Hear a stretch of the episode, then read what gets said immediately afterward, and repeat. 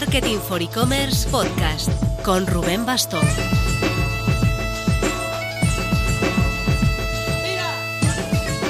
Hola marketers, ¿cómo va ese agosto? ¿Qué tal la experiencia de escuchar las intros de los podcasts de los lunes con la voz de Rafa Sotelo? Aunque me pillaré algún día suelto más, ya estoy básicamente reintegrado, intentando aprovechar estas semanas más tranquilas para ponerme al día en tareas pendientes e intentando limpiar algo los correos importantes no leídos del Gmail, que mi bandeja de entrada da algo de miedo. Al menos he logrado ya ponerme al día en LinkedIn, que llevaba meses de retraso en responder algunas solicitudes de contacto y mensajes. Algo es algo.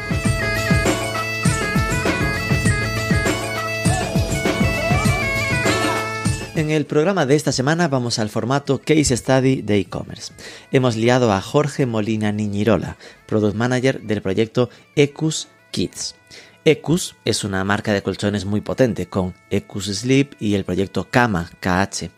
Jorge se encarga de una línea de producto específicamente centrada en bebés, colchones para cunas con una diferenciación por I+D, por calidad, por su prevención de la plagiocefalia, un problema en la forma del cráneo de los bebés.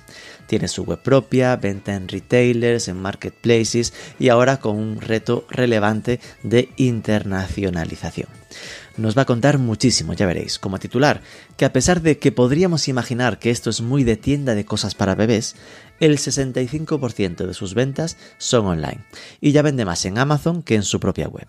Vamos con ello, pero antes... Esta semana se basó por el e-commerce en chanclas de Marketing for E-Commerce Academy José Carlos Cortizo para hablar de growth, de estrategias para impulsar el crecimiento de tu negocio. ¿Te interesa este tema? Pues el buscador avanzado DoFinder ha lanzado un curso gratuito de Growth para e-commerce. Es una secuencia de 7 emails, uno al día, donde te explican la filosofía del growth hacking, tácticas para aumentar visitas, mejorar conversión, captar leads, recuperar carritos abandonados, automatizar emails. Seguro que un buen buscador como DoFinder está entre las claves, como debe ser. Te dejamos el enlace en las notas o puedes encontrarlo en dofinder.com.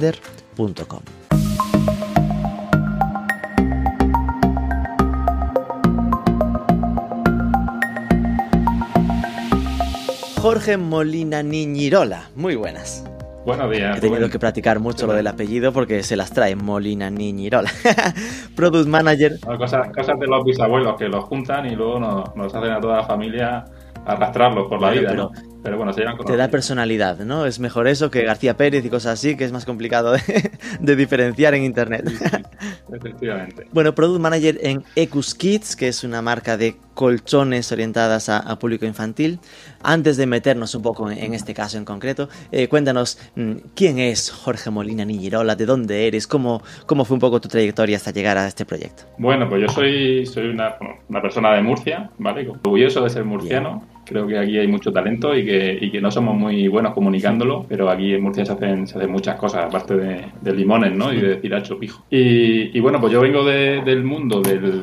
Bueno, inicié mi carrera profesional estudiando diseño industrial en Castellón de las primeras promociones y cuando salí al mercado laboral pues realmente no había, no había hueco de mercado para esa, para esa profesión. De hecho, la primera empresa a la que me acerqué me preguntó, oye, ¿tú qué has estudiado? Y dije, pues ingeniería técnica en diseño industrial. Y dijeron, ¿y eso qué es? ¿Qué haces? Oh. ¿no? y entonces a partir de ahí, pues imagínate. ¿no? De ahí derive a, a sistemas de gestión de calidad poco con, el propósito de aprender sobre procesos industriales y todo eso. Estuve en una fábrica de muebles haciendo unas una prácticas. Y luego pues empecé en un centro tecnológico de mueble también, haciendo cosas de organización, de, de, calidad, cosas así. Y de ahí pasé a hacer consultoría, consultoría de organización, consultoría estratégica, temas de calidad. Y bueno, eso la verdad es que me dio una, una visión enorme ¿no? de, de, lo que es la industria, de los distintos tipos de sectores, de, de procesos industriales de, todo tipo, que luego a lo largo de mi trayectoria, eh, pues ya en EcoKit, pues ha sido una ventaja porque, porque ah, no sé, conoces soluciones para, para, un montón de problemas, ¿no? Y, problemas que ya están resueltos en otras industrias los puedes eh, extrapolar a tu, a tu sector. Y eso te hace que seas más competitivo, ¿no? Y que tengas una visión mucho más, más perfecta, ¿no? O más cercana a, las posibilidades que hay en el, en el mercado. Y, y, bueno, pues eso, yo era un consultor, me iba muy bien, y llegó la crisis de 2008 y, y la consultoría se fue a cero era acero pelotero. Y entonces, pues en esas cosas que uno tiene que reinventarse, pues tenía, tenía un cliente con el que tenía muy buena relación, que era Ecus Sleep. Y bueno, les propuse lanzar una línea de colchones de cuna que ellos no tenían. El sector de, la puericultura o de los colchones de cuna es, completamente diferente del sector de adulto, ¿no? De colchón de adulto. Eh, el tipo de productos diferente, las, por supuesto las medidas pero aparte el canal es distinto, se venden en tiendas diferentes, eh, pues no sé, hubo, hubo, que hacer cambios como que, por ejemplo, eh, los embalajes eran importantes, ¿no? En, el caso de un colchón de adulto, el embalaje es simplemente tiene una función de protección ¿no? del producto, que no se estropee durante el transporte. En el caso de la poricultura, bueno, pues es un producto más pequeñito que el, cliente se lo lleva en la mano. Y el, embalaje tiene que comunicar, ¿no? Y tiene que ayudar a la, a la venta. Entonces, bueno, pues pues a partir de ahí empezamos a trabajar, aproximadamente iniciamos en 2008 y, y bueno, pues ahí hasta ahora hasta ahora que, seguimos empujando y con, muy buenas perspectivas. Fue una propuesta proactiva tuya el, el lanzar ese, ese, producto, ¿no? Ahí sí que es un buen ejemplo de proactividad a la hora de reinventarse de te planteo yo una línea de negocio, me encargo, ¿no? La hago funcionar. yo creo que es la opción ideal, ¿no? Si, si tienes posibilidad de hacerlo, porque al final eh, eliges el partner, ¿no? Eliges al final no, es empleador, ¿no? Es un poco la, empresa con la que colabora. Y, bueno, pues también te da una posición en esa, en esa relación muy distinta. yo actualmente tengo muchísima libertad pues, para, para todo, ¿no? Para elegir el tiempo que dedico a, a cada cosa, para formarme, para, para estudiar, para lo que yo quiera, ¿no? Y eso pues te permite tener una visión mucho más amplia que si estás en, una oficina sentado con un contrato de, 40 horas semanales. Y estoy imaginando ese momento 2008 en el que te quedaste a cero y tuviste que reinventarte y se te ocurrió esto. Fue un one shot, en plan, eh, tuve la idea brillante, así que lo propongo y, tuvo éxito, o me pensé 15 y esta fue la que tiró para adelante. bueno, pensé varias, pensé varias. En estos 10 años además he tenido otros proyectos en marcha. Pero, pero bueno, en este caso iba un poco sobre seguro, porque ya tenía, había tenido anteriormente un cliente que, que fabricaba exclusivamente colchones de cuna, ah, que era de aquí de, de, Murcia. Había colaborado con ellos en la elaboración de un plan estratégico, pero bueno, al final eran tres hermanos que, que no se llevaban demasiado bien separaron la, la empresa en, tres partes, esa, esa, decisión la hicieron muy mal y bueno, pues aquello se fue a garete, ¿no? Y, la empresa desapareció. Entonces, bueno, al final pues sí que tenía un cierto conocimiento del mercado, ¿no? De, de puericultura, sabía un poco las posibilidades que tenía. A Ecus el los conocía de antes también, que había hecho procesos de consultoría con ellos. Y, entonces pues les planteé la propuesta. Fue muy fácil, pero bueno, aparte de eso, como, como dices, pensar en un inicio hay que, hay que desarrollar todo, que tienes ventas cero y, bueno, pues al final hay que pagar las facturas a, final de mes. Tal como lo cuentas, sí que suena fácil, ¿no? Tengo aquí un plan de negocio listo para unos colchones de cuna y nadie que lo ejecute. Oye, esto suena bien, pero oye, también hay que dar el salto. Una cosa es ser consultor y, y pintarlo, ¿no? Lo que se dice, ¿no? El Excel lo aguanta todo a ponerse delante y tener que ejecutarlo, ¿no? No, y también tengo que decir que, que ahí Ekun eh, siempre me ha ayudado mucho. Los primeros años fueron muy duros, no teníamos casi venta y bueno, pues ellos sí que sí que me ayudaron una minuta mensual, eh, pues porque si no veían que el, que el proyecto, o sea, no, iba a llegar a nacer, ¿no? Como las tortugas estas que mm. nacen en la orilla. Y, y, se mueren antes de llegar al agua, ¿no? El proyecto es bueno, sabemos que hay agua de otro lado, ¿no? Pero, pero tenemos que echarle un poquito de agua a la tortuguita porque si no se nos va a ahogar, ¿no? Se nos va, se nos, va a morir por el camino. Y, entonces siempre me he sentido muy apoyado por ellos y, y la relación sigue siendo muy buena con, con, la propiedad, con la dirección general. Por ubicar un poco la marca matriz, ¿no? Eh, cuéntanos un poco qué es Ecus, qué tamaño tiene para que lo, lo conozcamos mejor. Bueno, Ecus Sleep es, el, es la razón social de Estamos en un proceso de cambio hacia Senti. Es un fabricante, bueno, empezó como un fabricante de colchones tradicionales hace pues casi 40 años, transformando espuma, que era lo habitual, ¿no? Compras un bloque de espuma grande, lo cortas en trocitos y con eso pues haces colchones. A partir de ahí empezó a apostar por, por la innovación, ¿vale? Empezamos con, bueno, yo hablo en, plural, aunque no sea aunque no sea mi área de negocio, ¿no? Pero bueno, empezamos a hacer, eh, o a empujar lo que es el muelle ensacado, que son, son muelles eh, que van dentro de unos saquitos, ¿vale? Eso hace que los lechos sean independientes. Tú te puedes mover mucho en tu, en tu parte del colchón, digamos, y, y tu pareja no, o tú puedes pesar más y tu pareja menos, o lo que sea. Y bueno, y a partir de ahí pues empezamos un proceso de innovación en el cual además fue yo creo que casualidad. Eh, justo cuando yo me acerqué a, ellos, pues acaban de terminar un proceso eh, con una empresa de Valencia. Y dentro de los, del estudio que había, pues habían segmentado los distintos momentos de compra de los colchones durante la vida de la persona. ¿no? Pues había uno que era pericultura, incluso hay uno de geriatría, está otro que es eh, hotelería y bueno, los momentos de cambio, ¿no? cuando tienes las primeras molestias a partir de los 40, 45 años. Y, entonces lo que, lo que hemos hecho ha sido como ir buscando soluciones específicas para uno de esos, o sea, cada una de esas etapas, ¿vale? De, la vida de la persona.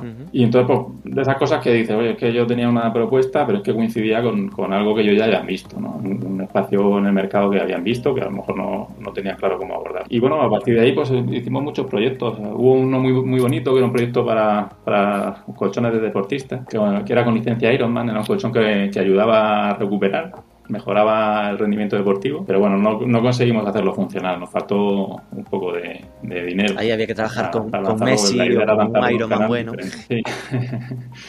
nos faltó, nos faltó capital. Y al final era un poco intentar mover una tendencia de consumo, ¿no? Es decir, los colchones, en vez de comprártelos en una colchonería, pues cómpralos en una tienda de deportes, ¿no? Una tienda de triatlón, por ejemplo.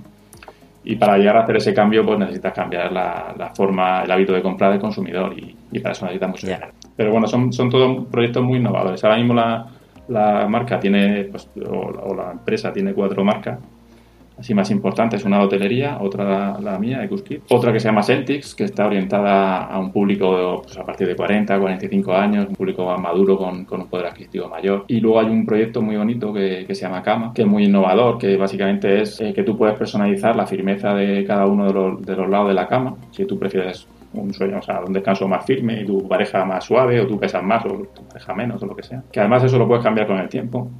puedes pedir una, como un, update, ¿no? De tu colchón cuando tú quieras y, no sé, imagínate que una chica que se queda embarazada y pesa más y necesita un colchón más firme, pues puedes comprar, digamos, un, un accesorio, ¿no? Que sustituye. Estás hablándome de cama KH, ¿no? KHAMA. Con KH. Amigo, sí. vale. Ahora empieza. Y viene también uno, bueno, las tiendas con una presentación muy chula con, con un video mapping sobre el colchón que te explica un poco todas las características, pensando que llegue a poder ser incluso una tienda desatendida. Entonces, bueno, pues eh, somos muy innovadores. A veces nos pasamos de frenada. Qué bueno. Pero, pero siempre estamos pensando en alguna cosa. Claro. No podemos Yo lo que estaba viendo era, estaba en paralelo cotillando las webs, ¿no? Decía, ostras, lo que me sorprende es que Ecus Kids Sí, sin duda, tú entras en la web, tiene venta online, se nota que hay una estrategia digital clara porque ya te quiere captar el email, así que llegas, entiende, ¿no? Que es una venta reflexiva. En cambio, en Ecus me sorprendía que no, ¿no? Ecus no vende online, te referencia a las tiendas. Ahora veo que al final lo que has separado, Ecus mm, confía en el canal tradicional, se creó Kama para apostar como una marca nueva para el canal digital, ¿no? Leyendo entre líneas. sí, sí, sí, efectivamente. Y luego ahí está Sentix, que es la, cuarta marca, que tiene un, posicionamiento por encima, Sentix con doble T, T y una X al final. Y es un tipo de marca de más nivel, tenemos ahí ya tres, tres tiendas propias, una en Murcia, otra en Madrid eh, y otra en, en Vigo, me parece que era. Muy bien. Aparte de corners con algunos, algunos clientes. Y esto. Es otro proyecto independiente. Entiendo que si estáis pensando en cambiar la sociedad hacia Centix, es como que la apuesta va como marca más grande hacia esa, ¿no? Hacia la de Centix. ¿O no tiene nada que ver? Sí, bueno, el colchón de adulto en general tiene mucho más volumen y más peso en la empresa que, que el nuestro de colchones de cuna, ¿no? Al final. Eh, mi colchón de cuna más caro, pues a lo mejor son 300 euros. El colchón más barato de adulto, pues prácticamente son 300 euros, ¿no? Entonces, pues, en volumen, digamos, nos, va a costar mucho trabajo alcanzar las otras líneas de negocio. Pero bueno, estamos, estamos en ello. Hace, poco éramos insignificantes. Ahora, cuando, cuando enseño la fábrica a algún cliente, me gusta mucho mostrar la zona del almacén, ¿no? Porque tenemos ahí un montón de estanterías con colchones de cuna. Y, y, hay un hueco de las estanterías que, era el primer hueco que tuvimos, con colchones de cuna, ¿no? Entonces me gusta mucho recordar, porque yo empecé en este hueco y ahora tengo pues, dos filas de, de, de estanterías llenas de colchones de. Claro, estoy viendo en, el, en cama que en la ficha de producto, claro, esto destaca lo de se adapta a la firmeza, entonces te da el test IMC para detectar la firmeza adecuada, pero después aparece por aquí el precio honesto. Esto eh, no es muy habitual verlo, ¿no? En plan, cuéntame por qué metéis esto y qué pasa con la honestidad y vuestras marcas. El proyecto de Gama no, te sé decir con mucho detalle porque no es un proyecto que, que lideré yo, ¿no? Pero sí que es una tendencia que, que hemos identificado en el, en el, en el mercado, ¿no? ¿no? en el sector quizás, más en el mercado, hacia esa honestidad, ¿no? En todos los sentidos. se puede hablar de, temas de medio ambiente, el famoso greenwashing, ¿no? El, digamos, hacer un lavado verde de tu mm. empresa, aunque no sea real, ¿no? Yo quiero decir que planta muchos árboles aunque esté contaminando un montón. Y esto es igual, esto al final se trata de ser honesto con, con nuestra oferta, ¿no? Nosotros queremos que, que nuestros clientes, clientes entiendan que, nosotros somos una empresa y, tenemos que ganar dinero, pero que no queremos estafarles, ¿no? Nosotros no queremos ganar muchísimo dinero a su costa, sino, oye, queremos, queremos poder tener una estructura eh, que funcione, que nuestros trabajadores estén, estén contentos, que sean estables en la, la, plantilla, que no necesiten cambiar de empresa para, para cubrir sus necesidades creemos que es una tendencia global. Cada vez hay más páginas web que ya muestran directamente su escandallo completo. Y, pensamos que, es justo, ¿no? Recuerdo una vez que fui a comprar un coche y el vendedor de coches me dijo, mira, pues esto es lo que me cuesta el coche, yo le, a un coche como este le gano tanto dinero y tal, y así se te quedan tanto. Y me pareció una aplicación completamente razonable, ¿no? No puse en duda que tenía que ganar dinero con mi coche. Y me pareció transparente. Lo mismo me engañó, no lo sé. Pero por lo menos como usuario me quedé muy contento. Y eso estaría, estaríamos hablando a lo mejor del año 2000 o 2001. Que fíjate que es algo que, veo más claro en, Cama. En cambio, en Ecus Kids, no, sé si esto lo deriváis de algún modo a nivel comunicación o en la web. A priori, así a primera vista, no lo he encontrado. bueno, en Ecus Kids es que tenemos una estructura diferente. En Cama eh, prácticamente siempre era consumidor final, ¿no? Orientado al consumidor final. En Ecus Kids tenemos eh, distintos canales de, de venta y esos canales tienen sus márgenes y entonces tampoco nos sentimos con autoridad como para desvelar los márgenes de los canales son, temas muy sensibles y, que no nos afectan solo a nosotros. Vale, vale. Nosotros no, no tendríamos problema en, mostrar nuestro escándalo. Por lo que te digo, o sea, pensamos que sí que tenemos que, ganar dinero. No, no tenemos que hacernos ricos a base de estafar a la gente, sino tenemos que hacernos ricos pues, porque ganamos mucho y porque tenemos una solución muy buena. Y sobre todo porque nuestro producto, nuestra solución, ayude a la sociedad de alguna forma. ¿no? que es un poco lo que está con el propósito ¿no? de la marca, o sea, para, para qué estamos en el mercado. Cuando nuestra marca no esté o cuando eso, pues hayamos, habremos mejorado algo el mundo, habremos hecho algo por los demás y creo que eso al final es, es fundamental. Y, y, creo que la tendencia ahora es un poco también comunicar eso, ¿no? que, que siempre ha estado ahí. O sea, nosotros nos planteábamos, bueno, cuando, cuando, empezamos el proyecto de, de, colchones de cuna, nos planteábamos decir, oye, pues nosotros tenemos colchones de cuna, ¿no? Para, que había espuma, viscolástica, pues lo que sea. Y luego empezamos a pensar, ¿qué, necesidades tienen los bebés? ¿Y cómo nosotros les podemos ayudar con el colchón de cuna? Y bueno, identificamos una que era, se llama plagiocefalia, que es la, cabeza plana, que es cada vez más habitual. Hubo una campaña en Estados Unidos que, recomendaba dormir boca arriba a los bebés en superficie firme. Y claro, cuando un bebé duerme boca arriba, el problema que tiene es que el punto de apoyo de la cabeza siempre es el mismo. Y la cabeza de un bebé es, pues, es como una naranjita madura, ¿no? que, que, tú la dejas en el pollete de la cocina y se va quedando plano. Ese, eso hace que al final el cerebro no se puede desarrollar bien, no se desarrolla, digamos, eh, de forma natural en todas las dimensiones y pues, pues, tienes un área del cerebro que está un poquito afectada, ¿no? Se, digamos, crece comprimida. Depende de la zona que sea, pues puede tener un problema psicomotriz o un problema eh, de, inteligencia, el, índice este de, inteligencia, ¿no? Y hay un montón de estudios que avalan este tipo de cosas otitis media, eh, eh, tortícolis, hay muchísimas, eh, muchísimos eh, síndromes ¿no? relacionados con esto. Y entonces pues, nos pusimos a pensar cómo podíamos nosotros con, con un colchón de cuna pues ayudarle. Y, y, vimos que reduciendo la presión en la cabeza del bebé conseguíamos esa, esa mejoría. ¿no? Eh, para que te hagas una idea, la plagiacefalia afecta al 47,7% de los bebés, según un estudio de, de una revista Pediatrics, que se llama de Estados Unidos. Entonces, bueno, quiere decir que realmente es muy habitual y de hecho es muy fácil ver niños con cascos y cosas así que, que son fórmulas horribles, ¿no? Para corregirlo. Y, y, sin embargo se puede prevenir fácilmente si tienes un colchón que reduzca esa presión en la cabeza. Es entiendo que es como ponerlo más blandito en la parte de la cabeza. Sí, pero tienes que encontrar un compromiso con que no se hunda el bebé porque si se hunde el bebé tiene un riesgo ahí de, asfixia, ¿no? Entonces, la solución es tener una base firme y que la, capa de arriba del bebé, o sea, la, que está en contacto con el bebé, eh, reduzca la presión, pero sin que se hunda del todo en el colchón. Y, bueno, pues de esa forma pues conseguimos reducir la presión pues hasta un 70% respecto a los colchones de espuma, que, son los más, bueno, los más habituales en el mercado. ¿no? Eh, empezamos a, probarlo, utilizamos un montón de, mamás como, como tester y luego pues analizamos un poco cuál era el resultado y vimos que, ningún bebé que había dormido en un colchón nuestro desde el inicio había tenido plagiocefalia. Y los que habían sido diagnosticados con plagiocefalia, pues el 85% de los casos había mejorado. Qué bueno. Y, el, y el 15% restante no había ido a peor. En ningún caso había empeorado, ¿no? Y entonces, pues bueno, pues a partir de ahí empezamos a, trabajar. Le, eh, buscamos un registro sanitario para el colchón de cuna. Alguien que, certificase que, bueno, que realmente tenía un efecto eh, positivo sobre la salud. Bueno, lo hicimos con la Agencia Española de Medicamentos. Qué bueno. O sea que al final es, es algo que, nos avala, ¿no? Es decir, no es que nosotros nos hayamos inventado aquí un colchón y digamos que es maravilloso, sino que hay alguien que lo ha comprobado, ¿no? Que, realmente tiene un efecto beneficioso sobre la salud. Y, bueno, a partir de ahí lo lanzamos. Ahí lo lanzamos primero en el canal de farmacia y nos equivocamos. No conseguimos vender, pero muy poquito, muy poquito. También necesitaba uno mucho dinero para, entrar en ese sector. Y luego lo abrimos al canal de poricultura y ahí pues la verdad que empezó a funcionar muy bien. Es decir, al final entiendo que es vender el colchón donde se compra la cuna, básicamente. Exactamente.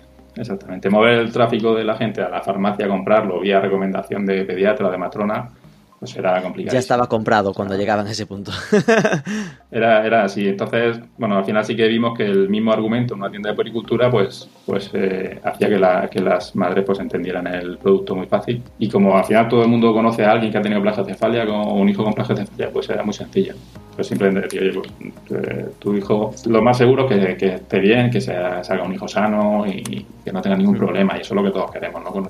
Pero bueno, si hay algo que puedes hacer por prevenirlo, al final no estás hablando de muchísimo dinero. Dices, bueno, que te va a costar un poquito más que un coche normal, no es, no es carísimo. Era justo lo que te iba a preguntar, ¿no? Si esto os había permitido ubicaros un poco en la franja alta de precio para justificar, ¿no? Esa apuesta por, por I D, ¿no? Bueno, es que el, el I D de estos colchones es bastante caro. Al final tampoco hay nada es un sector muy pequeñito, pero realmente no hay, no hay estudios, entonces tienes que hacer tú todo. Y estas son estudios que compites con, con marcas grandísimas, ¿no? hay un estudio de sueño, por ejemplo, que está compitiendo, por ejemplo, en el caso de, de colchones de cuna, compite con, con grandes marcas de, descanso, ¿no? Flex, Picolín, todas estas que tienen muchísimo dinero. Y si entras en temas médicos, pues imagínate la cantidad de dinero que tiene la farmacéutica. Entonces tú vas a una universidad y quieres hacer un estudio de mi colchón y te empiezan a pedir ahí cero, ¿sabes? En el, presupuesto y te asustas. Esto, no puede ser. Entonces, pues hay que. Es, difícil y es bastante caro. Y luego, aparte, mucho tiempo también de desarrollo. Hmm. El último colchón que hemos lanzado, por ejemplo, bueno, luego de comentar un proyecto, pero a lo mejor nos hemos tirado cinco años con, con él para desarrollarlo y no lo hemos lanzado todavía. Esperamos lanzarlo en breve. Y el último que tenemos en el mercado, pues a lo mejor nos ha costado tres años hacerlo. Tienes que mover un poco a, los proveedores, es un tipo de, de, tecnología que a lo mejor no tienen desarrollada y al inicio tampoco tiene mucho volumen con lo cual no eres muy atractivo. no te priorizan. Exactamente. Vale, estaba ya pensando en hacerte mis preguntas fetiche, pero lo primero que tenía era lo de qué equipo, ¿no? Eh, tenéis. Aquí, claro, empecé a pensar que igual poquitos, porque supongo que tirará a nivel de fabricación y toda esa parte, pues de la matriz, ¿no? De que es de la parte de Ecus. Pero mm, dímelo tú, ¿cuál es el equipo que tiene Ecus Kids para que estas cosas pasen? Bueno, pues efectivamente contamos con la matriz, ¿no? Eh, con Ecus Sleep, que bueno, ahí son, somos 150 personas en total. Cada uno, bueno, en un área, ¿no? En el equipo de CookKit, eh, este es el primer mes que tengo recursos dedicados al 100%. Hasta ahora no había tenido ninguno. Eras tú. Ecuskit era Jorge Molina Niñirola. bueno, no, era Jorge Molina Niñirola, pero con, todo, el equipo de Ecus, ¿no? pequeños trocitos del resto del equipo, que sin, sin ellos no, no, puedes hacer nada, ¿no? Porque al final necesitas el conocimiento y, y, el empuje, ¿no? El cariño de, todos ellos. Entonces, bueno, ahora mismo somos pues, tres personas dedicadas 100%. Y luego que sí que hacemos es subcontratar muchas, muchas eh, tareas, ¿no? buscamos un, un, modelo de trabajo o de, gestión eh, que sea muy ligero. Entonces, para eso nos apoyamos muchísimo la subcontratación. Entonces, por ejemplo, toda la parte de comunicación, gestión de, medios pagados, eh, comunicación, bueno, comunicación, ya lo he dicho, diseño gráfico, tema de desarrollo web. casi todos son, son pequeñas agencias o freelance que, que nos dedican parte de su tiempo. Pensamos que es un modelo que a futuro va a funcionar cada vez mejor. Además te permite contar con, talento muy especializado, eh, incluso de distintas zonas del mundo.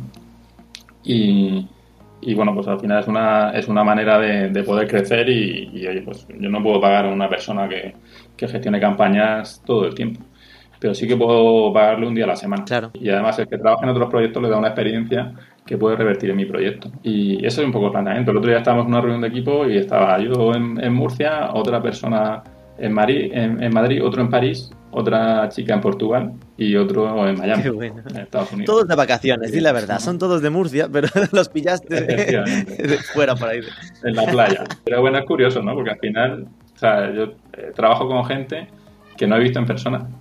Y, y trabajas igual y tengo el mismo cariño y, cuando la vea, es una chica, la chica esta de Portugal que te comentaba, mm. pues le daré un abrazo porque llevo ya dos años trabajando con ella y, y la he visto mil veces en videoconferencia, pero cosas como que no sabes si es alta o baja, ¿no? Y, luego te llevas. De repente la verás, y verás hacia arriba y dirás, ostras, no, te imaginaba así. no, este tema que estás comentando es, es, es un debate interesante, ¿no? Porque eh, muchas veces se habla lo de qué, si, qué tiene sentido, qué, más, qué tiene más sentido, ¿no? Si internalizar el talento o externalizarlo. Y lo, yo creo que no hay verdades absolutas, ¿no? Sin duda, eh, lo que tú comentas en todo sentido, sobre todo en, proyectos incipientes, ¿no? Que no tienen el tamaño suficiente para tener un desarrollador full time, un diseñador full time, estratega en SEM eh, full time, pues mira, tenerlo fuera te permite que sea especialista y lo, contratas part-time, pero y, además te aporta como ese conocimiento de otros sectores. ¿no? no, no, bueno, efectivamente no, hay verdades absolutas, ¿no? En cada, cada sector o cada proyecto también depende de las personas, ¿no? O sea, hay personas que, que trabajamos mejor de esa manera, hay personas que necesitas tener el equipo más cercano. Y todo tiene, todo tiene sus ventajas y sus inconvenientes. Sea, a mí me gustaría tener a todos juntos y, seríamos mucho más ágiles ¿no? en la comunicación. Si yo pudiese girarme y decirle, oye, prepárame esto, en vez de tenerle que escribir por chat o lo que ¿Y cómo lo gestionas? decir... o, simplemente podemos tomar un café, ¿no? A media mañana, decir, oye, nos tomamos un café y charlamos y comentamos algo. Claro. Pero bueno, por, contra, pues tienes eso, pues tienes talento que, está en Estados Unidos o que está en Pamplona o que está... ¿Y cómo gestionas esto? Es decir, que teniendo en cuenta, ¿no? Que me cuentas que los tienes un poco deslocalizados y tal, ¿qué herramientas usas o metodologías para, para tenerlos bien organizados? Bueno, metodología, utilizamos una metodología Scrum, ¿vale? Un equipo con metodología ágil, tenemos como tres equipos de trabajo, uno de comunicación, otro de producto y el otro de retail con esos tres equipos más o menos lo, gestionamos todo. Eh, y luego pues hacemos sprints, sprints eh, de dos semanas, en los cuales se definen las tareas y, sobre eso nos ponemos a trabajar. Tenemos trimestres, realmente planificamos todo por trimestres, objetivos, acciones principales y todo, aunque luego el seguimiento de números y tal se, lleva al año. Pero lo que intentamos es eh, ser muy, muy ágiles. Vamos a plantearnos acciones que podamos terminar en el trimestre y, las planificamos para, para, ser lo más rápido posible y antes de que termine el trimestre siguiente replanificamos. Entonces eso te permite ajustarte a la, a la situación. ¿no? Por ejemplo, estamos en una situación un poco de incertidumbre, pues no se sabe cómo va a ir la economía en los próximos meses y tal, pues vamos a frenar las inversiones y vamos a ver eh, cómo podemos rentabilizar un poco más lo que estamos haciendo. Y entonces este trimestre, que además coincide el verano y eso, pues estamos un poquito más, más relajados como además tenemos una estructura flexible, por este tema de que hablamos de la subcontratación, pues también te permite un poco frenar. Y vamos a, no, necesito tantos días tuyos de trabajo a la semana, pues necesito un poquito menos y, con eso vamos afinando. Y como herramientas principalmente utilizamos Office 365 como gestor así de, correo, el, Teams y todo esto para comunicarnos, el WhatsApp, fundamental. Al final creo que la, la herramienta que utilizamos todos y a nivel trabajador pues parece como muy invasivo, ¿no? Pero con los freelance sí que estamos acostumbrados a utilizarlo, ¿no? Y, sí que respetamos los horarios de descanso y los fines de semana y eso. Pues no somos malas personas. pero, pero bueno, al final sí que la comunicación fácil y rápida y que todos tenemos en el bolsillo, ¿no? Y luego utilizamos también que nos funciona muy bien Teamwork como, gestor de proyectos. ahí tenemos, eh, vamos eh, generando los proyectos dentro del proyecto de Cookie con sus colaboradores y tal, y, con el modo de pizarra que vamos pasando las tareas de... No llamamos tareas, las tareas son bebés y los tenemos como en distintas fases, ¿no? Puede estar dormido, que es cuando están ahí esperando que, toque su turno, eh, las otras despiertas, que son las tareas en las que estamos trabajando. Imagínate que un bebé se despierta, pues tiene que hacer algo, ¿no? Tiene que darle de comer, tiene que poner la mantita, lo que sea. Y felices es cuando ya están terminadas. Qué simpático. la pasamos a la columna de felices. Vale, vale. Sí, son tonterías, pero, pero bueno, hacen que sea más divertido. Se ha despertado el bebé, hay que ponerse a ello. es un, nuevo bebé despierto. Entonces, pues rápidamente tienes que. Las dormidas son, pues, son el backlog, ¿no? Lo, lo, de las tareas, ideas apuntadas, están el bebé dormido y ya cuando se despierta, oye, toca ponerse a ello para hacerlo feliz. el backlog es, el paso anterior, ¿no? Son cosas que tenemos ahí en mente que todavía no hemos puesto en marcha o, no tenemos, digamos, planificadas. Eh, las dormidas son las cosas que sí que vamos a hacer y aunque no estemos trabajando en ellas Ah, todavía. vale. ¿no? Entonces sí que tenemos todas las tareas dormidas. Aún nos en- falta un nombre para backlog, sería em- embarazo. en plan, está Sí, en fase podría embarazo, ser, ¿no? ya cuando nazca las ponemos en dormidas para empezar a hacerlas. Sí, sí. Mi, mi abuela decía en arroyo habichuelas, que es una comida muy típica murciana. No, está- cuando en vez de decir no había nacido, no, estabas en arroyo Qué bueno. habichuelas. Pues Ah, interesante lo que comentas de Scrum, porque es una metodología eh, que muchas veces se vincula a temas de desarrollo, ¿no? Pero que al final, cuando la conoces, es simplemente una forma ágil de organizar cualquier tipo de equipo, ¿no? Eh, hay, eso por si alguien no la conoce, ¿no? Pues esto es tal como lo comentas, ¿no? Sprints, ¿no? De eh, objetivos a dos semanas, de nos sentamos, nos marcamos retos. Ahí, a mí la única duda que me genera muchas veces, que lo, que lo he practicado, es la reunión diaria. Si tiene sentido, si se justifica, ¿esto lo aplicáis eh, estrictamente? O bueno, es cada dos días o cosas así.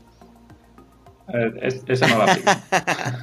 Ya nos No, vamos whatsappeando para persona- cosas. soy muy de dejar hacer a la gente. Realmente no, no soy una persona, mi estilo no, no es de estar siguiendo el día a día de cada persona, sino, sino que, que trabajen a su ritmo, que lo que sobre todo que den resultados, ¿no? Entonces lo importante sí que es que, que tengamos las tareas en los plazos que nos marcamos. Hmm. Entonces si eso funciona, pues sin problema. Y luego sí que tengo reuniones uno a uno con, con las personas que lo necesitan más, ¿no? Cuando alguien se incorpora una tarea nueva o cuando hay un, un proyecto o una tarea que, que requiere más, eh, no sé, más esfuerzo o lo que sea, pues, pues ahí de- me pongo yo con ellos. Y al final soy su apoyo, no soy su ayuda. Claro. Sea, mi, mi trabajo es hacer que ellos trabajen bien. Qué bueno. Entonces, pues lo que, lo que intentas es eso, cuando oye, necesito ayuda, esto no sé cómo enfocarlo, tal, pues no te preocupes, nos reunimos las veces que haga falta y, y le damos forma, ¿no? Pues hasta que no cojas un poco de hábito o lo que sea, pues, pues yo te ayudo, sí, esa es mi, esa es mi función. ¿Y mercados en los que estáis presentes? Entiendo que estáis centrados en España o tenéis ahí algún proyecto de internacionalización. Bueno, ahora mismo estamos trabajando sobre todo España, es lo que más, eh, donde más vendemos. Eh, Portugal también, es un mercado que, bueno, lo que pasa es que es un mercado exterior muy, muy cercano, ¿no? Es casi interior. ¿no? De hecho, pues la logística todo es muy sencilla y, y realmente con tener el producto en portugués, pues puedes, puedes vender ahí sin, sin mayor Claro. problema. Estamos trabajando en Francia ya un par de años y, y vamos arrancando, no sin, sin dificultad o con la, o no, no con la velocidad que quisiéramos, ¿vale? Pero ahí también pensamos que, que nos falta un poquito de, de gasolina y estamos ahí viendo dónde, cómo la podemos conseguir. Y, y tenemos también un proyecto súper ambicioso en Estados Unidos. ¿Vale? Para que te hagas una idea, nosotros los, los- el tamaño de los mercados lo valoramos en función de los nacimientos. ¿vale? Cada, cada mercado tiene una- un número de nacimientos Claro. anuales y bueno, no es que sea súper fiable, pero lo que hablábamos antes, no hay un panel ¿no? de, de nuestro mercado que nos diga cómo es ni nada. Entonces tenemos que hacer inventos. Entonces utilizamos el, el número de nacimientos y el número de, de- de hijos por familia. Entonces con eso sí que podemos decir pues, cuántos bebés, cuántos primeros bebés nacen en cada mercado. Y entonces eso te hace una idea, ¿no? Dice, bueno, pues Francia, por ejemplo, tiene el doble de primeros bebés que España. Con lo cual mi proyecto, si consigo que funcione allí, pues va a ser el doble de potencia Claro. que España. Pero es que Estados Unidos es 10 veces el tamaño Wow. de España. Y son mercados que, bueno, tienen sus limitaciones, tienen su complejidad, la reglamentación es diferente. No es nada fácil, además, de, de conseguir cumplirla, y menos en un mercado como tan pequeño como, como el de cuna, ¿no? Colchón de cuna. Pero, pero está claro que una vez que entras, o sea, si entras, eh, el resultado es muy bueno, ¿no? O sea, el tamaño del mercado te limita. Nosotros en España ahora mismo estamos en, en todos sitios prácticamente. Estamos en el Corte Inglés, en Amazon, lo que más vendemos, en todas las grandes tiendas de todas las, las ciudades estamos. Si España fuese un tamaño de mercado 10 veces mayor, pues nosotros venderíamos 10 veces más, así de, así de claro. O sea, no sería si el Corte Inglés en vez de 80 tiendas tuviera 800, pues nosotros venderíamos 10 veces más con ellos. Más o menos, ¿no? Y es un poco lo que pasa en Estados Unidos, ¿no? O sea, si consigues que el proyecto funcione allí, pues claro, tienes cadenas de tiendas que tienen 400 tiendas.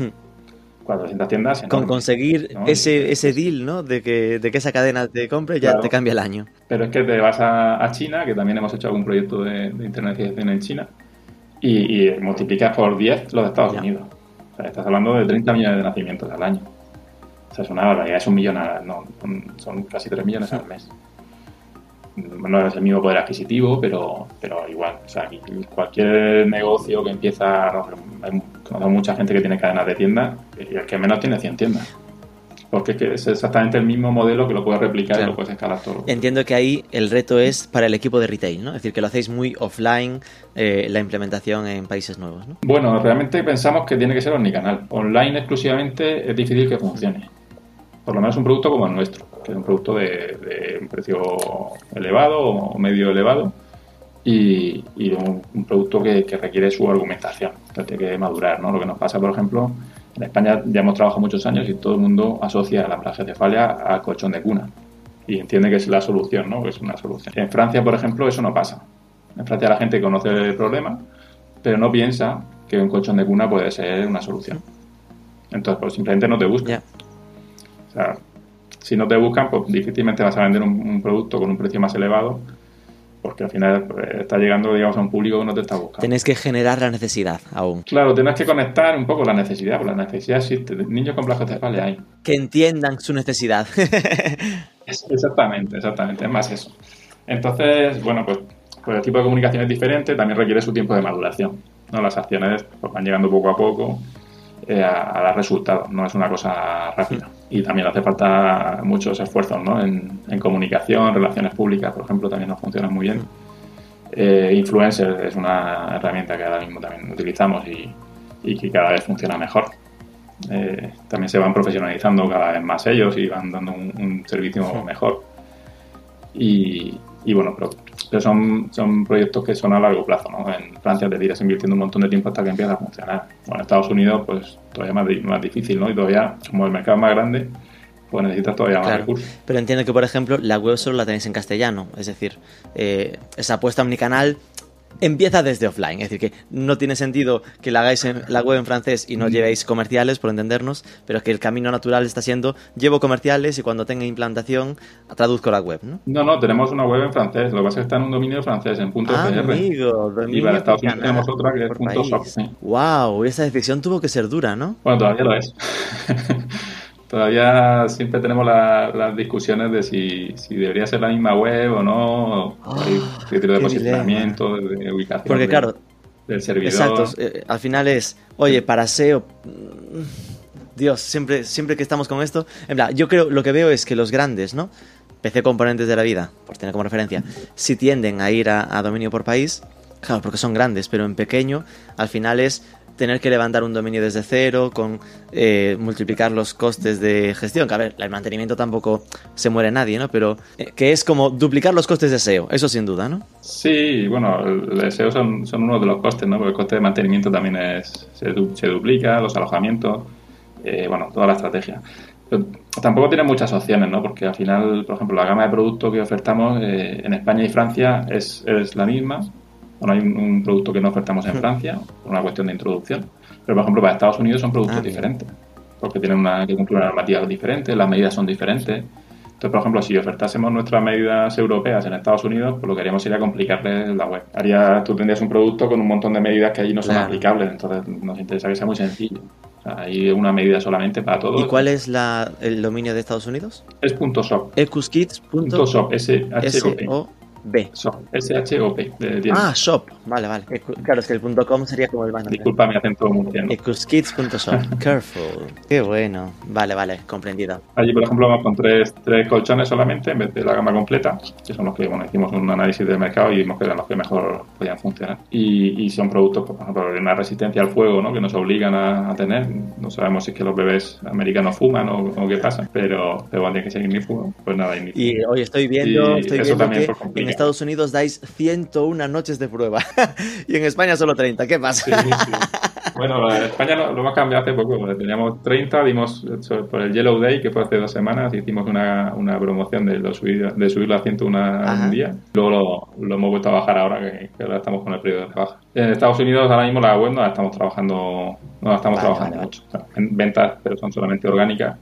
Además estamos buscando distribuidores sobre todo.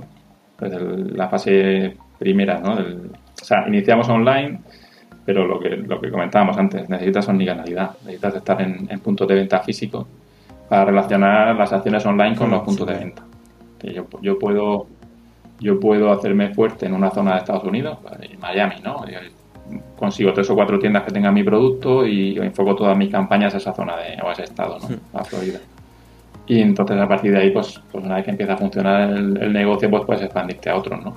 Si empiezas puramente online, pues el problema es ese, que luego van a las tiendas, que, muchas veces es donde se compra el, mm. producto, y no te encuentran, ¿no? Entonces pierdes credibilidad. ¿Y cuál es la facturación anual de EcusKids, por dimensionar? Pues el año pasado hicimos 3 millones de euros y para este año esperamos cerrar con 4. Objetivo de 25% de, crecimiento. Wow. Sí, sí, además es, algo sostenido. ¿eh? el, año de la pandemia creo que hicimos un 40% porque, porque nuestro proyecto es muy online. Eh, siempre hemos sido de, los competidores que tenemos el más online de todo, con lo cual pues el, confinamiento pues no vino muy bien. Los bebés siguen naciendo, las mamás siguen necesitando colchones para sus bebés. No podían comprarlos en tiendas físicas y bueno, pues iban a comprarlos a Amazon o nuestra web y, porque multiplicamos el, mes ese de marzo de 2020, multiplicamos por tres las ventas. Y eso que estábamos todos acojonados, metidos en nuestras casas y...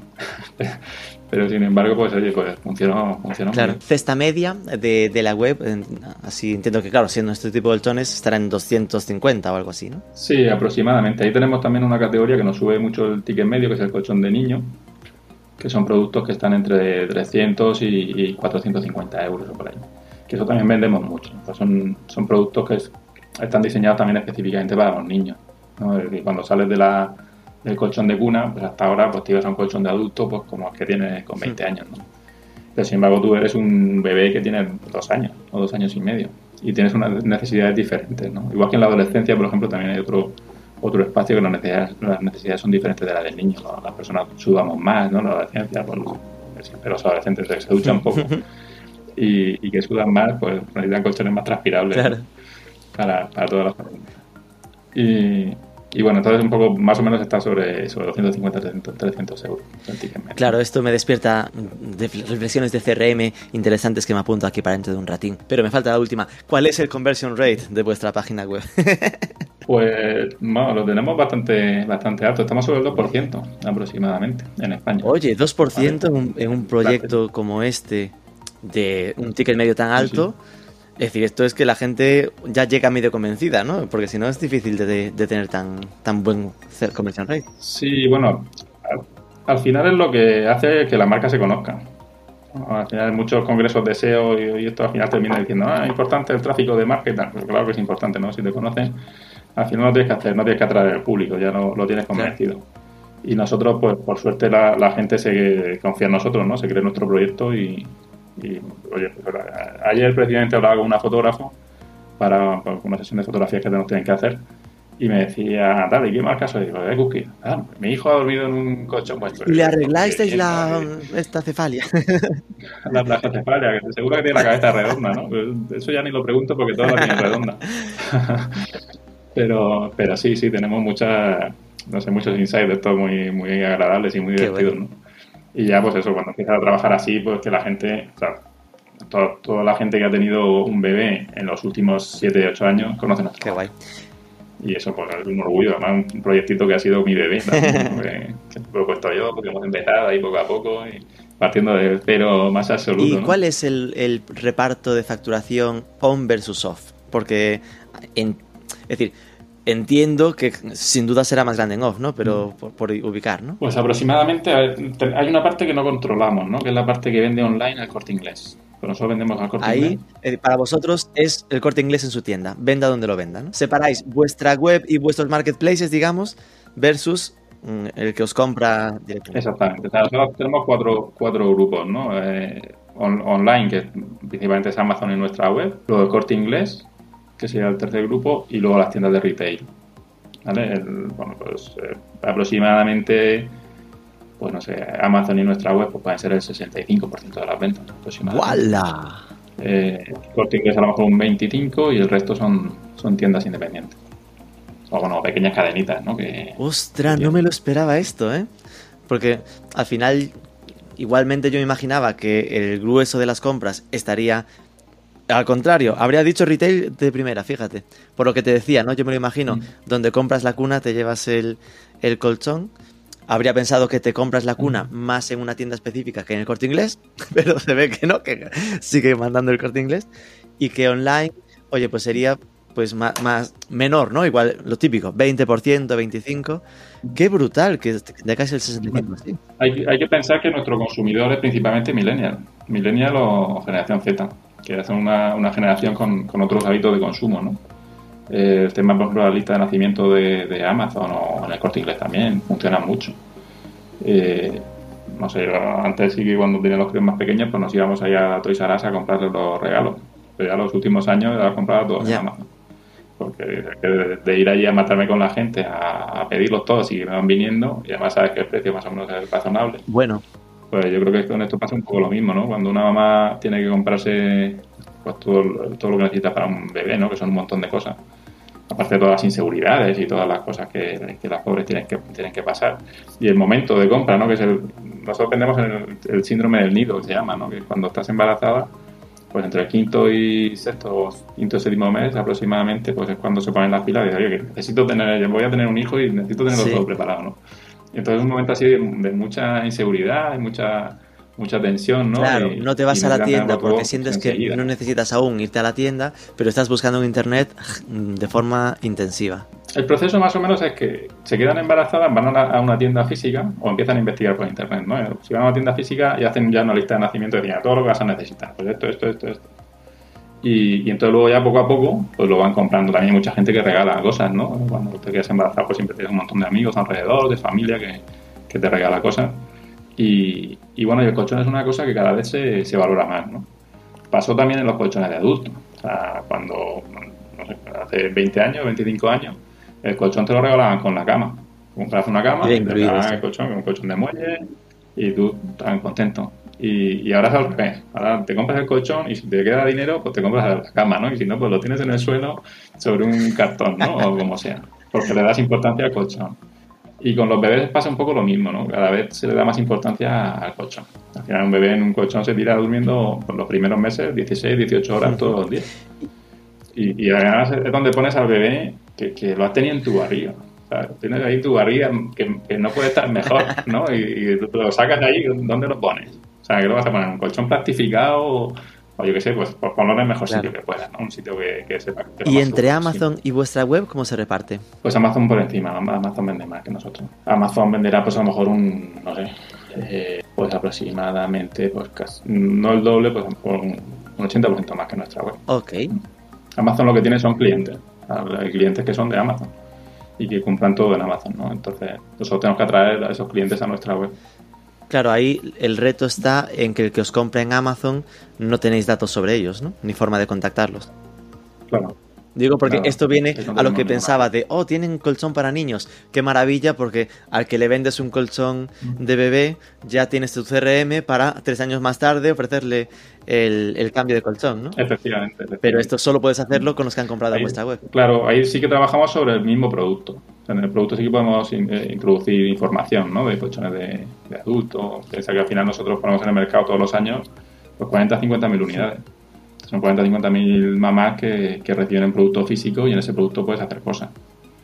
Ya que meter un flyer que explique el siguiente colchón y cosas así. Que hagan que, que piensen en, en, tu producto para después, ¿no? Estamos trabajando también en, en un poco un, darle una segunda vida a los, a los colchones. Va a ser un proyecto que como son colchones de cuna y tiene, tiene que asegurar que sigan siendo sí. higiénicos, eh, no sabemos muy bien cómo hacerlo. Pero que a lo mejor tú puedas comprar el colchón de niño y, y en la entrega recogemos el de, el de cuna, a lo mejor lo podamos higienizar o podamos cambiarle la funda y ese lo podamos volver a poner en el mercado para un, para un uso secundario o para o donarlo a algún tipo de yo creo que donarlo así. sería lo más ah, oh, me meto aquí como si supiese pero eh, estoy pensando que al final como mensaje de marca normalmente como padre de dos hijos eh, normalmente cuando piensas en reutilizar el del primero para el segundo el mensaje de marca que es no no hay que, hay que comprar uno nuevo, no vale el otro. Claro, si de repente pasas a decir que no vale el otro. Tengo, tengo que decirte, Rubén, que ese, el mensaje ese no es nuestro, ¿eh? ese es de una, una asociación anti-muerte súbita que de Estados Unidos. Y es el que dice, y, y, tiene cierto sentido. O sea, si tú el, el colchón lo puedes mantener eh, durante el periodo entre hijos en buen estado, pues, pues no hay problema, ¿no? Pero sí que muchas veces son colchones que se almacenan en un trastero, por ejemplo ¿no? Y normalmente no tienen ni, ni forma de embolsarlos claro. o de protegerlos del polvo, de los ácaros y tal.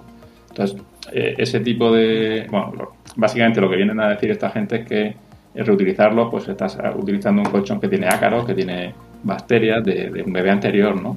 Y, y, bueno, eh, es un poco la recomendación. También entendemos que la gente lo reutilice. Yo con mis hijos, cuando nacieron mis hijos no estaba todavía en este proyecto, ¿no? Y miran un colchón de muelles, plastificado, o sea, lo peor, soy el peor padre del mundo. Ahora les pides perdón cada día por lo que les hiciste de pequeños. Sí, sí, sí, bueno, no te puedes ni imaginar, no te puedes ni imaginar. Pero bueno, de aquí un, saludo para ellos que los quiero un montón. Vale, vale, entendido. Eh, ok, entonces me quedo con que vendéis más en Amazon que en vuestra web. Con, eh, esto me despierta una duda, ¿no? Porque siempre se habla mucho cuando hay esta correlación entre retail y, online del conflicto de canal. Supongo que en vuestro caso, como ya nacisteis prácticamente digitales, pues les tocó asumirlo, ¿no? Pero ¿notáis esa tensión con las tiendas que eh, se enfaden, se preocupen de que igual ellas están haciendo cierto ejercicio de recomendación, pero que al final se, el beneficio caiga en, la web o así? ¿O, no hay este problema? Ese, problema existe, existe y en todos los sentidos y al final yo creo que está relacionado con, que somos personas humanas, ¿no? Y, y, al final vemos lo que hacemos nosotros, pero no, no, vemos lo que hacen por nosotros. Y nos pasa en todos los sentidos, nos pasa en las tiendas, nos pasa con, con las grandes cadenas, ¿no? Con el Corte Inglés o con, otras cadenas fuera de España, nos pasa con Amazon, nos pasa con todo el mundo. Al final todo el mundo piensa que, que está perdiendo venta. Pero lo que sí que hemos comprobado es que cuando mejor funciona un, un producto es cuando está en todos sitios. O sea, los canales suman. No, no son, realmente no, habrá algún cliente ¿no? que diga, pues, lo compro en Amazon en vez de comprarlo en la tienda. Pero la realidad es que nosotros hemos tenido productos exclusivos, por ejemplo, para el canal de retail y no ha funcionado. Los hemos lanzado en nuestra web y en Amazon y ha funcionado en todos sitios. Hmm. Y, al, y al, revés. O sea, hemos tenido productos que solamente vendíamos online y, y sin embargo luego en la tienda física no han funcionado. Pero sí que, sí que pensamos lo que te decía, la, la unicanalidad es fundamental. O sea, el, al final tu prestigio de marca, ¿no? O sea, si, tu producto es bueno, tiene que estar en todos sitios. O sea, todos sitios que estén acordes con tu posicionamiento, ¿no? yo no puedo decir, yo tengo un, colchón de cuna que es cojonudo, que previene una enfermedad, que tal. ¿Y por qué no lo vende en mi tienda de confianza? ¿No? O sea, a lo mejor lo compras en Amazon, pero que esté en esa tienda es fundamental. Y lo que sí que tenemos claro es que nuestros clientes cada vez ganan más dinero con nosotros. Nuestras tiendas cada vez ganan más dinero. Y bueno, muchas veces se nos quejan, ¿no? Porque es que Amazon ha bajado el precio, que no sé qué, o que vosotros habéis hecho una rebaja, o tal. Y yo siempre les digo, mira tus ventas de este año, mira las ventas del año pasado, mira el margen que tienes, ¿no? Y, y, eso quiere decir que el proyecto está creciendo. Y puede ser que puntualmente pierdas una venta porque, porque se ha ido a otro canal. Pero también hay otros que te vienen, ¿no? También hay otros que he visto un post de una influencer, eh, no sé qué, y, sin embargo lo compro en tu tienda. Entonces, mira el conjunto, si miras el conjunto, los, datos son buenos. Y, pero sí que, claro, siempre tienen la, el temor ese de decir, oh, yo estoy haciendo aquí un trabajo, posiciono el producto y luego los vendes tú online, ¿no? Al principio, por ejemplo, tener la tienda online, pues nos pasaba mucho eso. Pero luego se dan cuenta de que, de que no, que aquí ganamos todos. O sea, si, si, lo hacemos bien, o sea, todo lo que yo puedo invertir en, tráfico hacia mi web, yo no, no, convierto todo. Mucho lo convierte en mis, clientes. Mucho se convierte en Amazon y mucho, muchos esfuerzos que hace Amazon los convierte en los clientes también. O, los convierto yo en mi web. Pero al final todo es Interesante. Lo que pasa es, por ejemplo, como, como las relaciones, ¿no? Siempre ve uno lo que hace y no, no lo que hacen por él, claro, ¿no? Claro, comprendido. Y con Amazon el crecimiento es orgánico, es decir, que qué palancas utilizáis, ¿no? Para vender tanto ahí. Es decir, ¿apostáis por publicidad o es, no es que el producto es tan bueno que se vende solo? Se vende casi solo, ¿eh? Pero, pero bueno, el problema es, llegar, lo que hablábamos, conectarlo con la necesidad. Eh, a ver, Amazon es, muy divertido, ¿no? Es como jugar a, un videojuego. Y es un poco también lo mismo que pasa con el SEO eh, de Google. al final, tú estás luchando contra un algoritmo.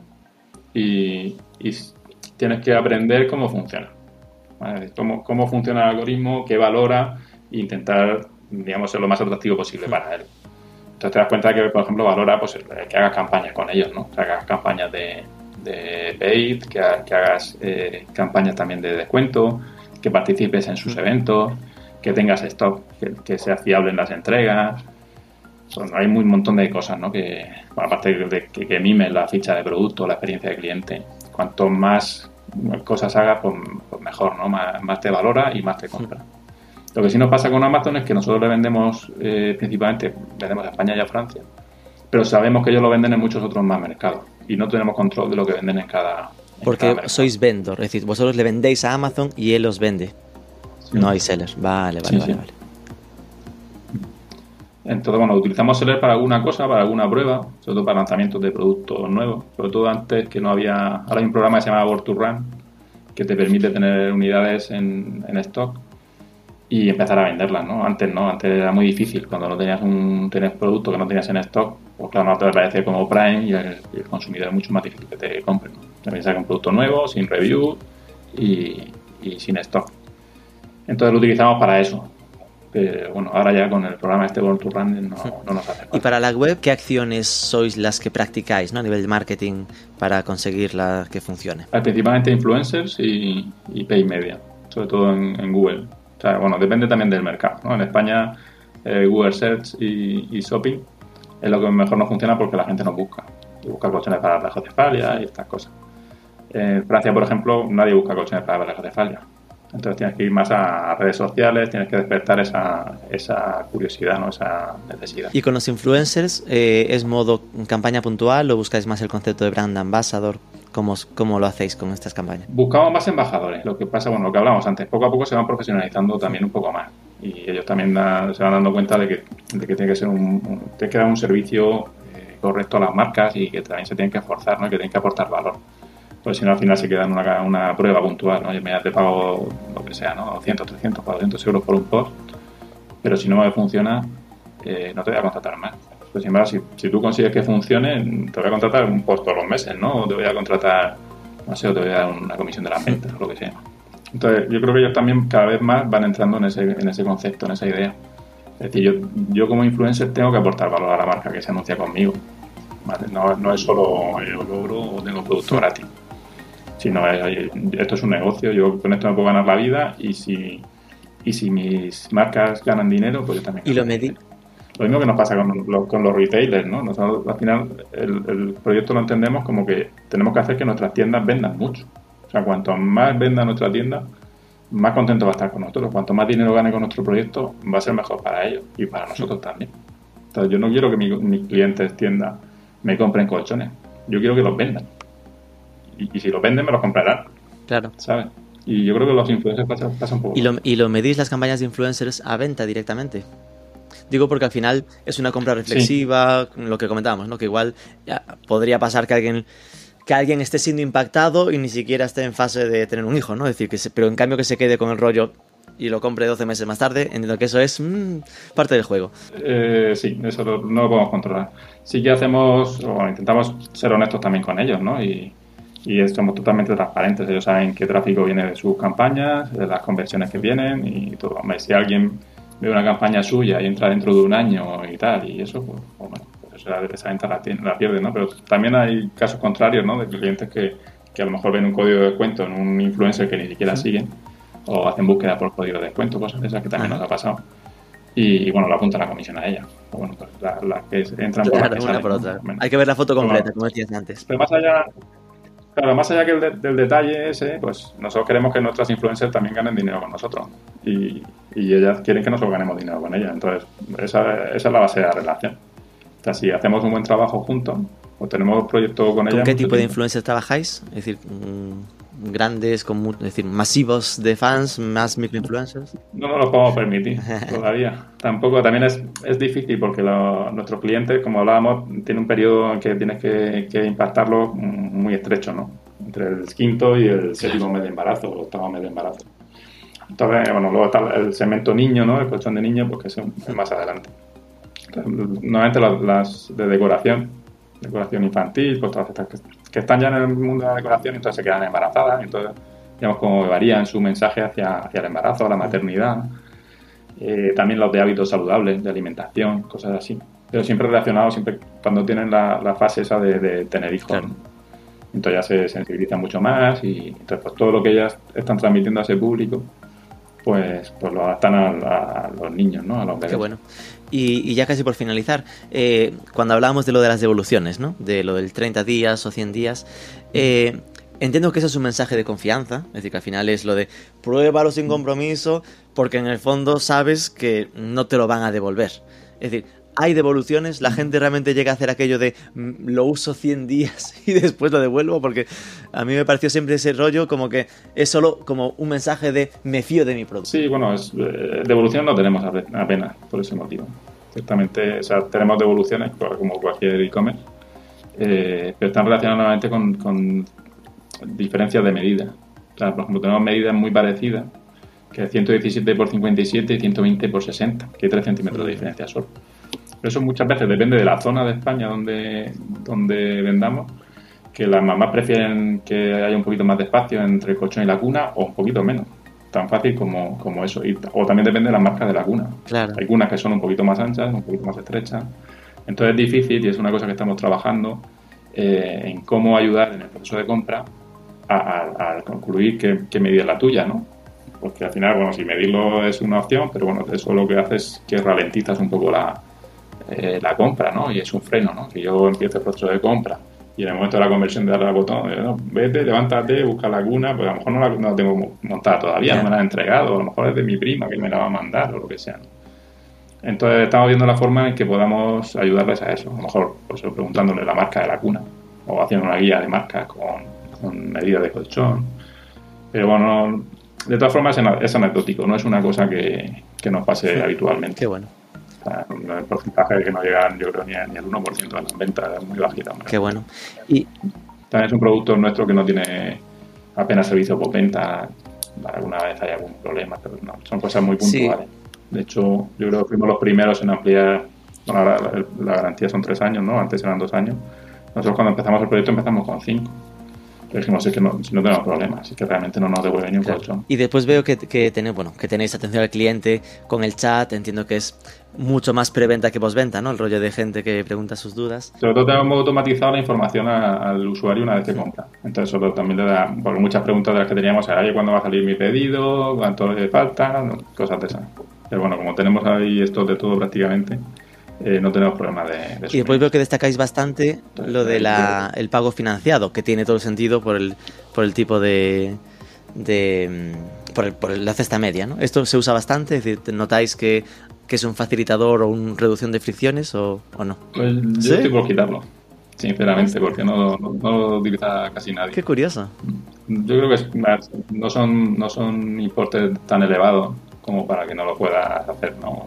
una tarjeta de crédito normal. O sea, no estamos hablando de 2.000 euros o 3.000 euros, que ya lo planifico todo el año, ¿no? O sea, estamos hablando del producto que el más caro son 300 euros. y ya te digo muchas veces que se lo regalan y tal. Entonces sí que hay alguna vez que no lo compran financiado, pero no, no es Que en porcentaje no es muy significativo, digamos, ¿no? En el total. No, no, te sabría decir ahora mismo ni cuál es, pero todos entran por tarjeta de crédito. Qué bueno. Y nada, retos para el futuro. Ahora ya me has comentado que sí que estáis con ese proceso de Francia, Estados Unidos, supongo que es parte del reto. Ese colchón secreto que no nos has dicho de qué va, que estáis trabajando en ello. ¿Dónde te ves, no? El, proyecto en dos, tres años. Bueno, pues tenemos por delante un, reto muy chulo, ¿no? Que, que es empezar a vender fuera de España, ¿no? Bueno, estamos empezando a vender, pero muy, muy tímidamente. Estamos en el proceso Porque ahora, ¿qué porcentaje significará el, el, fuera de España? Fuera de España, pues a lo mejor el año pasado venderíamos 2%. Vale, vale. O sin contar Portugal. Portugal fuera de Península Ibérica. 2%. Eh, vale, vale. Hay mucho que crecer, sí.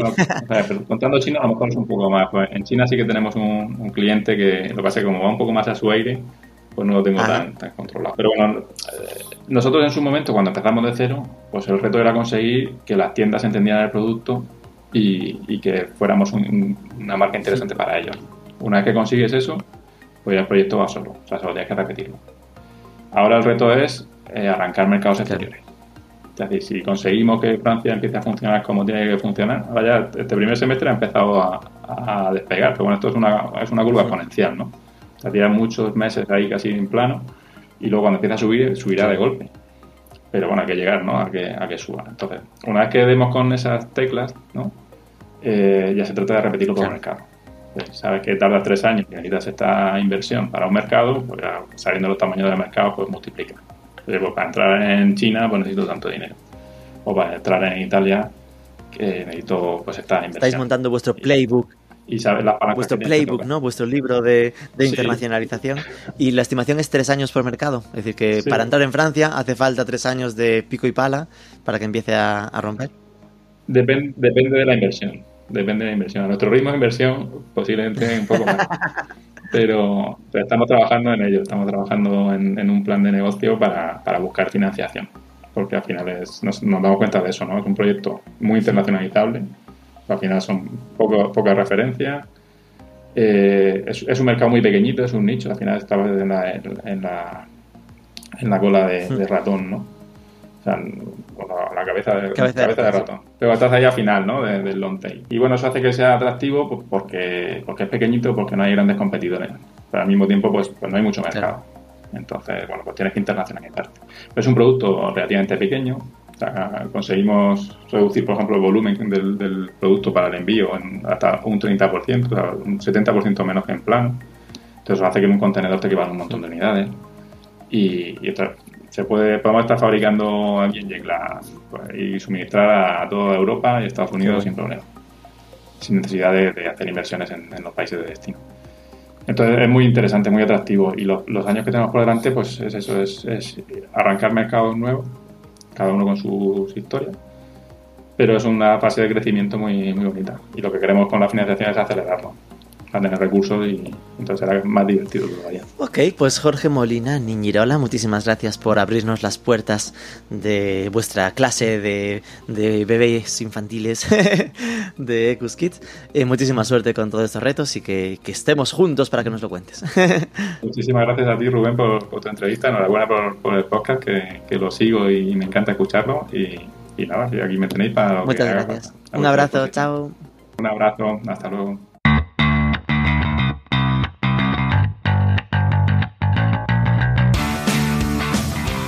Muy interesante, un caso de nicho con mucho peso en la recomendación de las tiendas de cunas y artículos para bebés, por lo que hay que pensar mucho en ese flujo offline, online y viceversa. Esperamos que te haya gustado. Si ha sido así, recuerda dejarnos una review de 5 estrellas para que nos conozcan más profesionales del sector. Comparte el programa etiquetándonos, que da gusto saber que hay alguien del otro lado. Sobre todo, suscríbete al podcast que es gratis y nos escuchamos el próximo lunes.